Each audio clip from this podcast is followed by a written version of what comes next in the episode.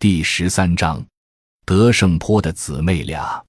今天很冷，早上约好了真挺的车，要他把我送到距千潭村不远的德胜坡村。整个村位于一个碗形的山坳里，山浆的雪基本已融化，但德胜坡村的雪还有很多。当车开到村口时，眼前村庄里的雪景很漂亮。原计划的角度构图不做打算了，就在村口画，找个避风的地方，把大画架、画布和画箱支起，准备好。画了不到一小时，实在是太冷了，还好带了火机，就在旁边捡了些小干枝烧火。戴着手套的手都冻木了，尤其是左手拿擦笔纸已经擦不动。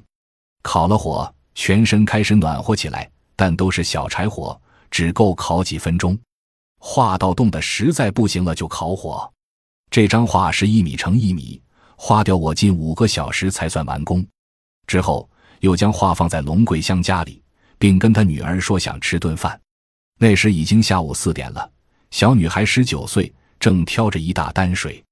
她和她十六岁的妹妹给我做饭，我就去准备下一张画去了。一刻钟不到，饭熟了，又冷又渴又饿。像狼似的吞了两碗饭，白菜太咸，不好意思说，有热饭吃就够走运。真多谢这姐妹俩。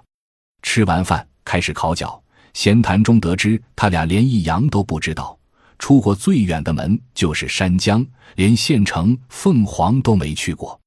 他俩说他们每天都很忙，有做不完的家务。他们还有三个妹妹，一个弟弟，他们都在读书。家里的家务几乎全部落在他们肩上，上完小学就没读书了。家里穷，为了成全弟弟妹妹读书，他们只能辍学。父母亲为了要个儿子，经常要躲避计划生育工作人员的抓捕。在他们家最穷的时候，计划生育组织牵走了他们的主要财产——耕牛，还拿走了很多凳子。家里人口多，收入少，只好将才一岁的四妹送给外婆养。四妹现在不想回家，因为家里太穷太累。弟弟已经九岁了。两个月前，龙桂香的丈夫因病去世，姐妹俩升格为主要劳动力。爷爷七十多岁了，奶奶腿瘸，母亲靠在山江赶集时卖些自家的小菜赚点小钱。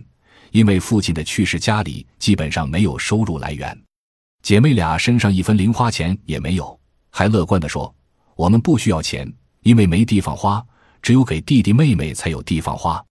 他们活泼开朗、懂事、健康、热情、善良，知道农家的子女应该早懂事，不依靠别人，懂得用双手来养活自己，还懂得乐于奉献。生命在他们身上变得厚重。最后一张画未完成，只能明天再去画。约好了明天给他们照相，下次洗出来再带给他们。二零一一年一月十日。